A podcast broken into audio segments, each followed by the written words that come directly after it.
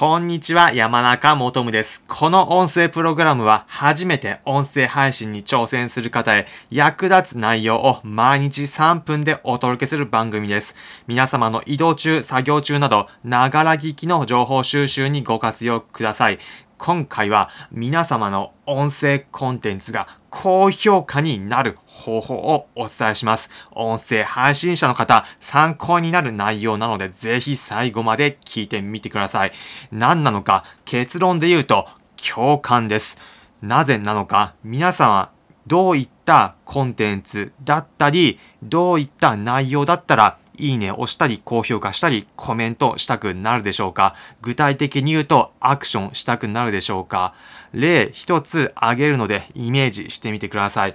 例えば、クラウドファンディングのサイトをイメージしてみてください。募集しているテーマで、例えば A と B という2つのものがあったとします。A の方が海外旅行が好きなので、自分の海外旅行費に当てたいので、お金をプロジェクト、クラウドファンディングで集めたいのでください。といったもの。もう一つ B の方が、私は海外渡航するんですが、その目的としては、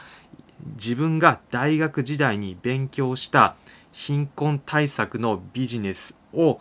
実際にアフリカの〇〇という国で実現するための一歩として現地調査を行いたいと考えています。このクラウドファンディングに賛同してくださった方、あある金額までの方だった場合は、このような特典をお届けします。ある金額までだったらこのような特典をお届けします。といったようなもの。皆さん A と B だったらどちらの方にアクションをしたくなるでしょうか？いいねの高評価だったりコメントなども含めてです。大抵の方は B かと思います。なぜなのか結論で言うと共感です。もちろん今の話聞いて中で A も B もあんまり共感しないなという方がいるかと思います。そういった方は皆様ターゲットがあればターゲット外なのでそこは気にする必要はないです。ターゲットの方に対して共感が得られるかどうかこれがポイントなんです。今回の具体例で言えば海外渡航に対して海外の貧困を救うようなものという一つのテーマにターゲットが共感するかどうか、ここがポイントになっています。なので結論で言うと、皆様のやっている音声配信、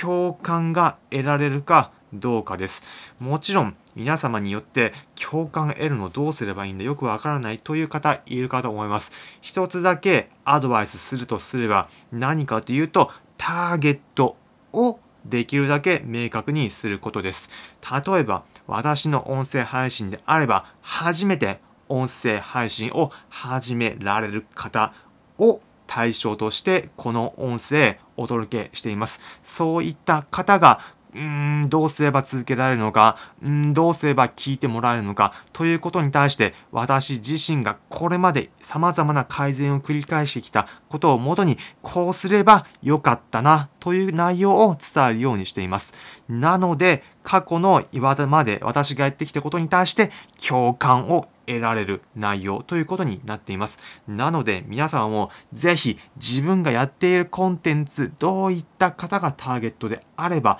より共感してみてもらえるのかそういったことをやられてみてください。間違いなく皆様の音声配信高評価になること間違いなしです。ということで今回は皆様の音声配信高評価になる方法をお伝えしました。結論ポイントは共感です。今回の内容参考になったという方はいいねの高評価またこの音声プログラムのフォローのボタンをポチッとお願いします。この音声プログラムは初めて音声配信に挑戦する方へ役立つ内容を毎日3分でお届けする番組です。皆様の移動中、作業中など、ながら聞きの情報収集にご活用ください。それでは皆様良い一日お過ごしください。また次回お会いしましょう。それじゃあ。